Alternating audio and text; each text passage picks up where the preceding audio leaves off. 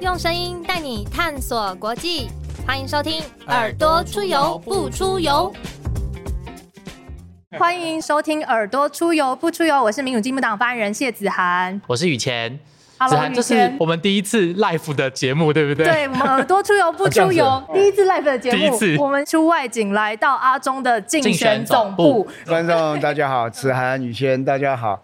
那现在习惯的开场白的是，我是陈时中，阿里也是给我阿丢了。大家好，阿中有来上过我们耳朵出油不出油的节目，然后那时候是呃防疫的新来威，那时候我记得印象很深刻，就是阿中跟我们谈到说，他最早接触公共事务，办了一个牙医牙桥的杂志。然后还有出示那个可爱的，就是很多民众妈妈支持者送的布娃娃，就跟我们桌上现在这个很像，对不对？就是对，跟跟现在桌上这个这个很像，对对对，很像，嗯，都支持者做的吗？珍藏着，其实毛巾也是。支持者做的，当时那个粉红色口罩，对不对？对对，阿忠今天也是戴粉，刚好今天也是戴粉红色是粉红色口罩，新的版本。这是我是这竞选的，那那个时候是防疫的，然后那时候这个图哈，大家记得也真的是蛮有趣。那最早这个没有显现那个，最早是那个指挥桌，然后有人做了一个图卡，哦对，然后大家可以折，可以大家可以去便利商店印，然后自己折，然后自己折，对对对，我记得那个。哦，那时候。那个签这个名也签到手都很酸，都是亲签的，对不对？亲签，对，拿来就折好了，请我签一个，请我签一个，好多人请我签一个。然后他们就都放在家里面，然后后来有了这个才过来才有那个人像的，大家可能觉得好像没有人也不行，要加了一些人再加一个，本来是大家可以自己写自己的话，对不对？然后大家都会贴在很多的商店前面，嗯，让大家去提醒，哦，就说指挥官这边提醒你要少十连字哦，要用酒精哦，要戴口罩，对。还有我们自己部里面也是啊，弄了有一张相片。哦，说部长会看到哦，没有戴口罩，部长会看到。哦，对，就要提醒大家，要提醒大家，不只是每天下午的那个就是防疫记者会，然后平常也都可以在各个角落看到部长，然后提醒大家要做好防疫这样子。哎，我们刚刚一直顾讲着就是跟部长的叙旧，我忘记说，其实来到部长的这个直播节目要自己带餐具，然后要稍微介绍一下我们现在今天前面的点的这些。小吃，这个是思源盐酥鸡。哦，思源盐酥鸡，盐酥鸡，对，它有名。蒜味盐酥鸡，对，对蒜味的蒜味的。这个叫做台湾人都吃的套餐。我记得最早最早它好像是在师大那边，然后排排很多人，然后后来有在别的地方还有开。那这边呢？右边？哦，这边是我们的明香园，是港式的餐厅。不是。热量应该都很高，因为这个对 啊，这个这个这个大概是要去慢跑一下，对，吃完马上要慢跑一下。他喜欢吃热量高的食物吗？我比较不太吃这种热量高的食物。那今天被迫要 被迫要被我们，那宵夜也平常会吃吗？也会，因为我现在吃饭好像你刚刚问我说我晚餐吃的没有，我要想很久。我还不知道说我到底晚餐 吃的是哪一餐，可能还没吃，有时间就吃这样，有时间就吃这样，然后饿了就吃。嗯嗯。我今天来的时候，我上次在吃的时候，特别有秀一下，说我太太都要求我在外出吃饭的时候都要自备餐具。呃，有。今天自备餐具很好。啊不，那天我太太就是说好，我有帮她宣扬一项，啊，就要自备餐具。有，我发现，因为之前，因为这些阿忠之前新内化直播的时候。都会自己备餐具，然后就开始自己开始吃。对对对，因为我太太对这种环保餐具非常的重视。对，然后她那天回去又跟我讲，叫我在下一次有机会的时候一定要宣导另外一件事情。要宣导什么？宣导什么？就是这个口罩要丢的时候。嘿，要丢的时候。哦，她也是非常就是说，口罩要丢的时候一定要把这个。挂带，嗯，要拆下来。挂带要拆下来，撕掉哦。哎，要拆下来。哎，但撕掉是为什么？回收的时候分开吗？还是说？对，因为你挂在上面的时候，那有一些丢在路上，有时候鸟类或什么会被缠缠到。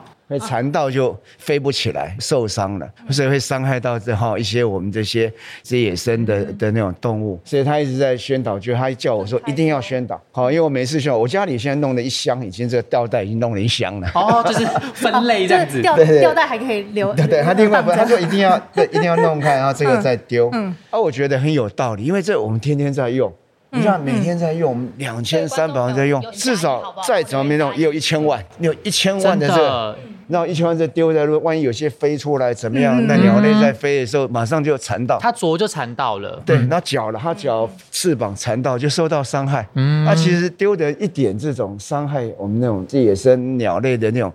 完全没有这个想法嘛？可是你就不自觉，嗯，而且是因为这量太大了，我们都要推到口罩，大家都戴，每天至少都一片，然后两天至少你两天至少也一片吧，嗯。嗯，所以那个量是很大，很多，所以大家在随手如果愿意稍微拿掉一下，其实对大家记得，嗯，口罩这个边边可以把它把它拿掉，而且我太太一直说你你一定要讲，你当初你你要求大家戴口罩的，那现在口罩带来这些相关的环保的。就是你一定要去，对对，你你一定要宣导。你讲你讲我有责任啦，因为我起的头。但我觉得也是有意义，所以刚好今天大家来我身边就宣导一下。嗯，环保的餐具很重要。嗯，好，其实对我们环境的保护很好。阿忠吃咸酥鸡的时候有没有必吃必点的品相啊？这边有没有？你觉得没有在上面的？我比较少用辣椒，不太吃辣。胡椒粉，胡椒粉，那吃九层塔吗？吃吃是觉得一定是不是九层塔？我们刚刚在讨论说，那那阿忠吃香菜吗？吃，因为我就是香菜跟九层塔都是我不会加的。什么？这两个都一定要吃啊！好，不要造成大家的困扰。阿忠加，我们都加，我们都加，这样才是真的台湾味，真的台湾味。对，你以为在国外，真的这种咸酥鸡加九层塔大概很少吧。嗯，就闻到那个味道，就想到台湾，就很台的台的味道，台的味道，真的是很台的味道。其实台北有很多很有特色的餐厅，很多不同的文化，也想要问一下阿忠，从大学时期啊，哦，跟台北的一些记忆，你有没有特别喜欢台北的哪个地方，或是到哪些地方去玩？喜欢台北哪里？其实我们以前哈，我们在学生时期，平常最多就是到台大打篮球。我到台大，好，咱们那时候不知道为什么会大家都喜欢台大，可能很方便。我们那时候在哦，不在自己的学校，南海路，啊，学校那个场地比较少，啊，所以会到放假的时候到台大打篮球。啊，台大打篮球就过这个，那时候还会过这个新生南路，然后那时候那个以前是刘工具，我知道小桥的轨迹。那对你们可能都还没生的时候，大安森林公园还没盖的时候，对对，森林公园大概 大概已经很久很久以后事情了。从那边过了桥之后，对面就有一家到现在还在的一个冰店，在哪里？冰吗？抓冰台一。打完球然后去吃冰，台一冰果啊，我知道在哪里了，他还在在侧门的麦当劳的旁边那条。哎，对，你们不太想象，就是从侧门这边出来，篮球场旁边有个侧门，侧门过了，现在是不用过桥，现在是过斑马线，马路，对，哎，过过了马路。那都吃什么口味的冰？我那时候大概我们那天大概就是一定要是麦角、牛奶、花生这三种是一定要，然后其他大家可以加，哎，其他可以加很多。那那时候学生其实都比较穷。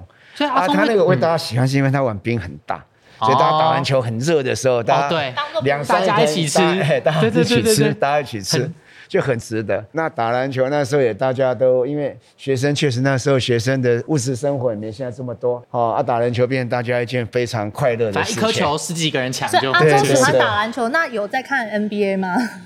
有有有，不过在防疫前看的比较少。要么我以前是几乎是那个 Jordan 那时候在打的时候，哈，那时候真的哦，那个时代真的是每一场都必然看。那 Jordan 确实也每一场都有非常的经典的表演。我那天才有发表我们的体育政策，是我觉得这体育里面很重要。我们当然希望场馆多啦，设备好啦，教练多啦，防护人员多，不要受伤。然后教练的出路有一个出路，然后整体的体育发展从基层开始做。但是有一个最基本的概念，好，就是体育运动这件事情是应该把它当做是权利，市民的权利。所以我市政府要提供各种让大家可以运动的可能性。但是另外的市民也要把它当做是一个责任，因为这个运动保健，这运动完之后就必然是牵涉到保健，身体就更健康，跟国民健康也是有关系的，那就会整个会变好了，整个健康变好了。所以我认为体育的政策，我的目标当然要提供。所以我认为体育运动是市民的权利，但是我也希望市民把它当做是自己的责任，然后双方配合起来。大家身体的健康往上提升，那就很棒。所以我从一开始我就从要全年龄的运动都要去做，从小朋友，从小朋友，小朋友开始要做。小孩子非常重要，就是我觉得那种身心灵的健康。嗯，好，这小朋友在游中学，是一件很重要的事情，不是光只有课本是最重要的事情，因为你在运动之间，尤其在运动游戏之中，跟同才之间的一个互动啊，身体健康之外，他又得到很多人际关系的一个训练。嗯，哦，所以之所以现在人家在讲说。游戏权跟教育权应该是并重，嗯，也是被串在一起的，要串在一起。所以，我未来我如果到市府当市长的时候，这是我要非常要去贯彻的一个概念，嗯。就全龄的运动，然后最主要是要让小朋友能够在游中学，是，哦，所以做那种义游券发给他，那是方便大家用，啊，可以省一些钱，让大家能够看一些运动的赛事，那买一些培养从小就开始培养，有这个机会。活动，嗯。体育活动也好，文化活动也好，都需要我们的一个等于讲要资助他了，好，要看他怎么长大，让运动员大家做辛辛苦苦要做一个职业运动员是多么不容易，从小就要培养，而且运动员是有一个运动有生命周期的，对，然后又有可能有运动伤害，如果没给他相当一个保护，怎么可能会产生优秀的运动员？优秀的运用不但是体能好，头脑又好，这是一定是这样子。所以我觉得我们应该在上面就是要把各种设施都做好，让大家能够充分可以运动。当然，我觉得治愈也很重要了哈。但是如果相辅相成会更好。怎么样循序渐进，把体能建立起来，把肌肉恢复起来，然后生活更快乐。我们现在要追求的一个目标就是健康。嗯，以前追求要能够高龄。好，能够延长寿命，现在是要延长寿命，要乐活，要更健康。我最后讲一个小故事，就每次经过河滨公园或经过学校，以前我们在当学生的时候，在开学那一个礼拜有蓝网，然后一个礼拜以后那坏的就没有了。所以大家那个前一个礼拜，大家非常珍惜，大家都为了自己投篮，然后听到唰一声哈。对，因为那个有没有网子下去的声音不一样。唰一声，那时候学校里面那个网子坏了就没有办法，一个学期就经费而已啊，就没有。那那时候经费很少，可现在我每次经过看，哎，哦，每一个网子哈，每一个完整 有有网就觉得哦，好幸福啊。我们那时候为了听那声音哈，在刚开学的时候一定要争着去打。投空心的时候，那声音不一样，完全不一样。讲到河滨公园，现在去河滨公园看到很多就是毛小孩，对对对，蛮多的哦，蛮多的。现在大家把毛小孩当做一个我们家庭的一份子，很重要，很重要。所以我的政策里面对毛小孩我也蛮重视的，哦，因为毕竟我也觉得就是说，真的一个文明的城市，在毛小孩对他的一个有没有够文明。哦，这也是一个相对城市的一个指标，所以我们大家从收收收养，那像我们现在动物之家马上就要好了。嗯哼，大家以前大家有一点因为经费的关系有一点延宕。那现在看起来，将来也就会好了。那那个是一个非常好指标性支教。我将来觉得它从收容哈，增加收容的量这样子。对，那收容开始的时候，你可能就要开始有一些受伤的救援的医疗就要进来。嗯。然后你要带进来，将来又怎么样善待它？那我们要最后是要中养不弃养，所以以后将来怎么样在老年的时候怎么样再去照顾它？所以发展一个长照的体系。嗯。你没有一个长照体系，你也很难让他说所谓的中养不弃养宠物的长照这样子。那为了这样达到这样的一个目标，其实对于这种生命价值的教育，其实变得很重要。对，所以我就希望有这种从宠物养宠物里面，从生命的教育也来发展，让每一个在养宠物的人，大人大概慢慢有这样的认识。那小孩子一开始只是为了喜欢、想要或别人有。那如果在要收养之前，能够先把建立这样对于宠物的生命的一个重视，进而对相关人的一个重视，好，其实那就是我们在收养动物的第一步。也会跟太太分享这些政策吗？都有。不过我太太她是蛮注重对于这种平权的事情，她是很重视。嗯嗯她对于环保的事情很重很重视。哦，那像刚刚的口罩，像像我家里面的。冰箱都要放很多袋子，不同的瓶子罐子，就是都不可以浪费，然后也都把它好好的保存，都不能乱丢。嗯嗯，都不能乱丢。那些都不能乱丢。很有条理，很有条理。他会因为一些小事然后吵架吗？吵架是不会，吵架倒不会。嗯，但他对东西的要要求就是很严格。我常喜欢举一个好玩，而且我觉得我应该要去建议跟，就是每一次我们都是。过年的时候会有外交酒会吗？然后每次发下来的那种牌子识别证上面就会写，啊，卫福部部长，嗯，卫福部部长陈夫人。哦，我太太就很不满意。嗯，怎么是写不是写就是他觉得应该要写写自己的名字。对对对，他某某人呢，他是应该是某某某某女士，然后是然后下面附附注是卫生福利部长夫人。对，因为因为他才是主他才是主体。不过我还是觉得我应该要呼吁，应该不是说某某夫人，应该是某某女士，然后刮胡什么什么夫人。我觉得应该要要把这个哈，要整个要改过来。就好像我太太以前刚回来的时候，她那时候在联合实验乐团，现在的就是那个实验，就整一个国家乐团的那时候刚开始的时候，那时候在那边当首席嘛。哦，首席很厉害。哦，那那个我我也常常想这个情景，他如果请我去。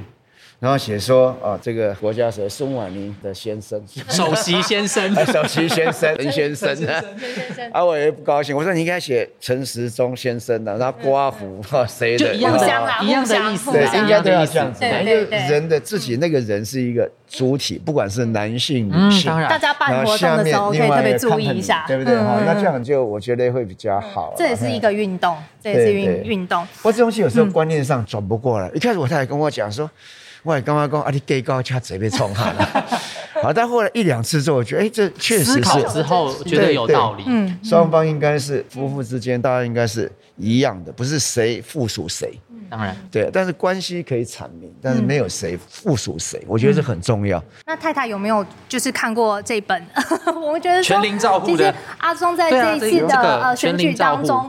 其实已经提过超过一百七十项政策，嗯，这个从零到一百岁的政策小手册里面还有一个可以看像说是一个小动画的插画，非常可爱。然后刚刚提到的很多政策其实也都在里面，其实是非常用心。可是就会发现政策的新闻比较少。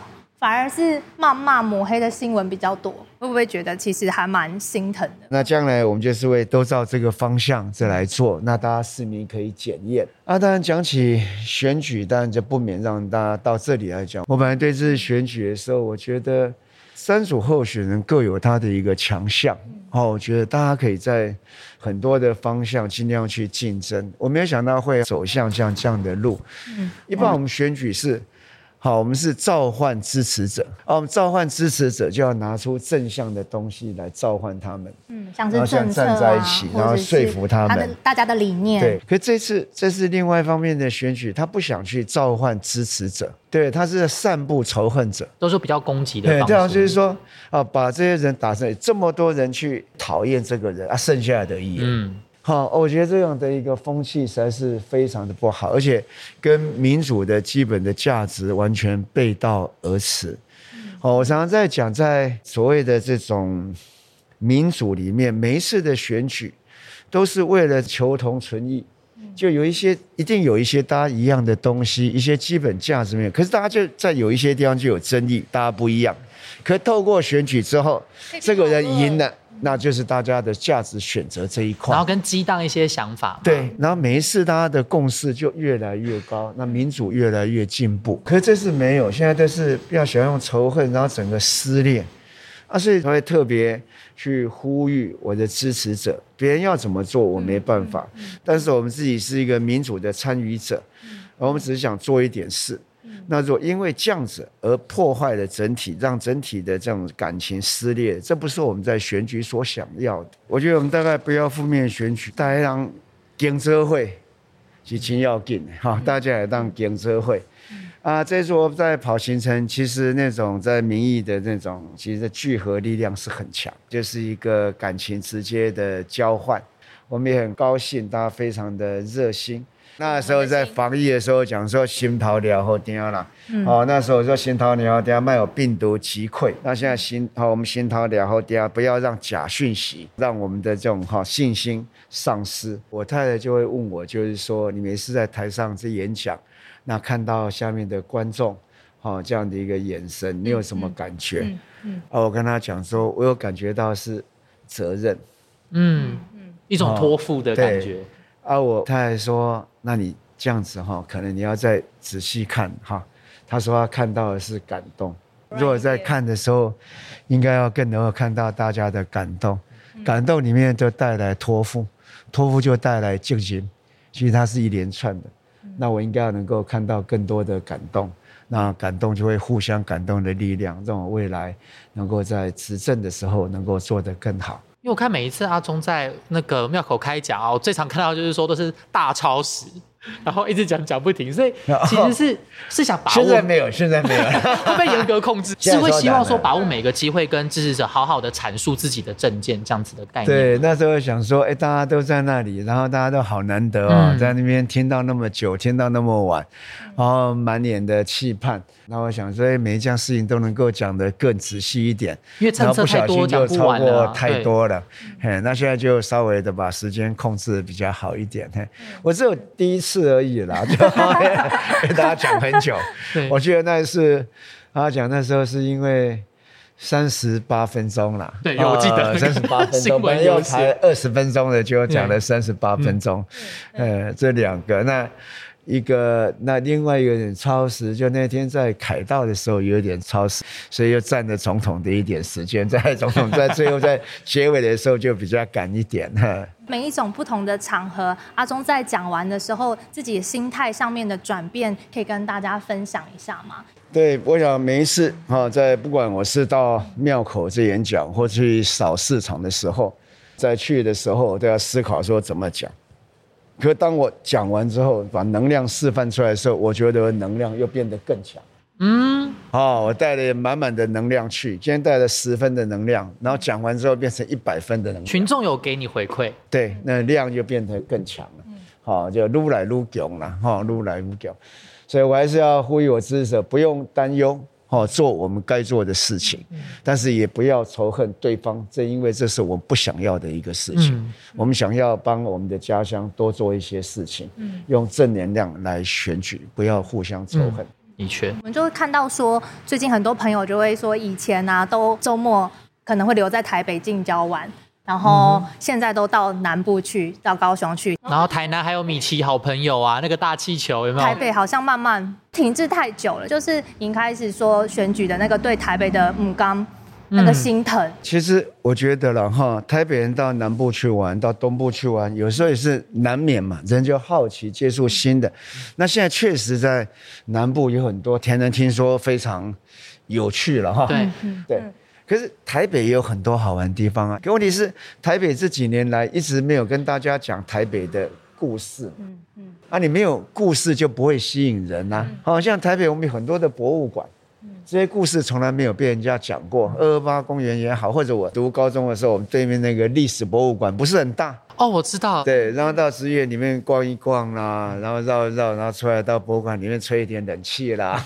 对，就是一组的 行程，对对，很有趣啊。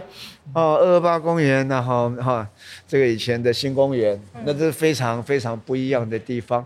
那好，我们在大道城，哦，从万华，我今天早上去青山宫，哦，他们会绕境，有很多台湾有很多的这些相关的，可是这些东西都没有被被讲出来。我们自己的对这方面的，都好像觉得这个观光是比较对台北而言。所以考虑到有一点国际人士来台观光，可这部分也一样，你本身没有一个好的故事，你吸引不到我们本地的人，将来你对国外的人一样没有吸引力。因为我自己台北人，我会觉得好像没有新的东西。因为像我们刚刚就会子涵有说嘛，我们去高雄、去台南，然后就是说，哎，都有新的活动，哎，新的亮点，看无人机、看大气球、看热气球什么，可能就发现台北，哎，好像一直以来都是那些东西。然后说，哎，想不出来有什么新的亮点。对，因为我想就是相对的用心度比较不足了，因为我们是有本钱，本钱是丰富的，那这个本钱里面，你就要创造一个刺激点嘛，啊，刺激点大家才会来，那然后大家才开始这东西。你因为这些相关的刺激点而来，那因为你的内涵而留下来，对不对啊？也因为你的内涵让他下一次再来。嗯，对啊。可现在我们那个刺激点没有，所以大家连连那开始来的，一直来，一直来，没有重复一直来的欲望。对啊，你没有来，没有那些故事吸引力，那你就不会一直来，然后你就慢慢慢慢就往下走嘛。这几个都是要来互相配合的了哈。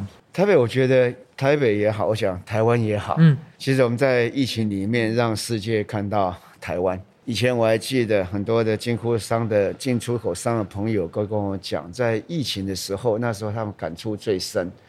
他们说，在以前，哦，大家来台湾问的，唯一问的都是价格。都是因为便宜，觉得便宜才买，嗯，秀给一块来。但是他后来从在疫情里面开始注意到台湾的那样的一个在防疫的成绩，嗯，进而对台湾就有一些佩服，就在想快来台湾找一些新的不一样的机会，对，嗯，他对台湾的品质开始有信心，觉得台湾的创新的能力品质，然后确实他开始注意这东西，发觉确实台湾这种创新的。或是能够符合对方的那种个别需求的，那能力非常的强。嗯，所以他就跟台湾就买。所以台湾在疫情这段时间之所以能够弯道超车，跟这个所谓的我们的应该是说理念相近国家的一个供应链的重组，但有很大的关系。但另外，因为疫情让大家看到台湾，大家觉得哎。啊，这个地方怎么会这么厉害？一一点五零六嘛，对，它一定有什么能力，所以大家开始来找这能力。以前跟台湾的贸易就找说啊，我这有这个东西啊，别人多少钱，你可以做多少钱。嗯，就找什么零件啊，或者是什么东西，对。啊，就好讲，哎，我这米家里有什么想法？一些克制化的东西可以找我们。对对对，所以那时候这贸易整个就就这样子起来。所以我觉得在台湾在后疫情时候，台湾充满了机会。那台湾的能力非常的强。哦，从以前我们中小企业在国外在跑事业，就知道我们的能力、韧性都是一流的。哦，那我们的教育、个人的工作能力、那员工的素质，这都是一流。所以我们非常有很好的机会可以往前冲。加上我们这个 IC 产业，哦，那也是不得了，已经厚植了很大的那种所谓的实力。然后这个就变成是一个关键的米家。嗯，哦，现在金城米家，只有你没有我们的晶圆、那晶片的东西都没有办法动。所以，我们将来的很多很多的机会都会在台湾。这样感觉，对于台湾未来的发展，或者是每个城市，它因为呃疫情期间，它可能做一些体制内在的转化。嗯哼。但是又拉回到选举，我们又很不舍看到这些讨论，或者是我们正要蓄势待发，一起往外冲的时候。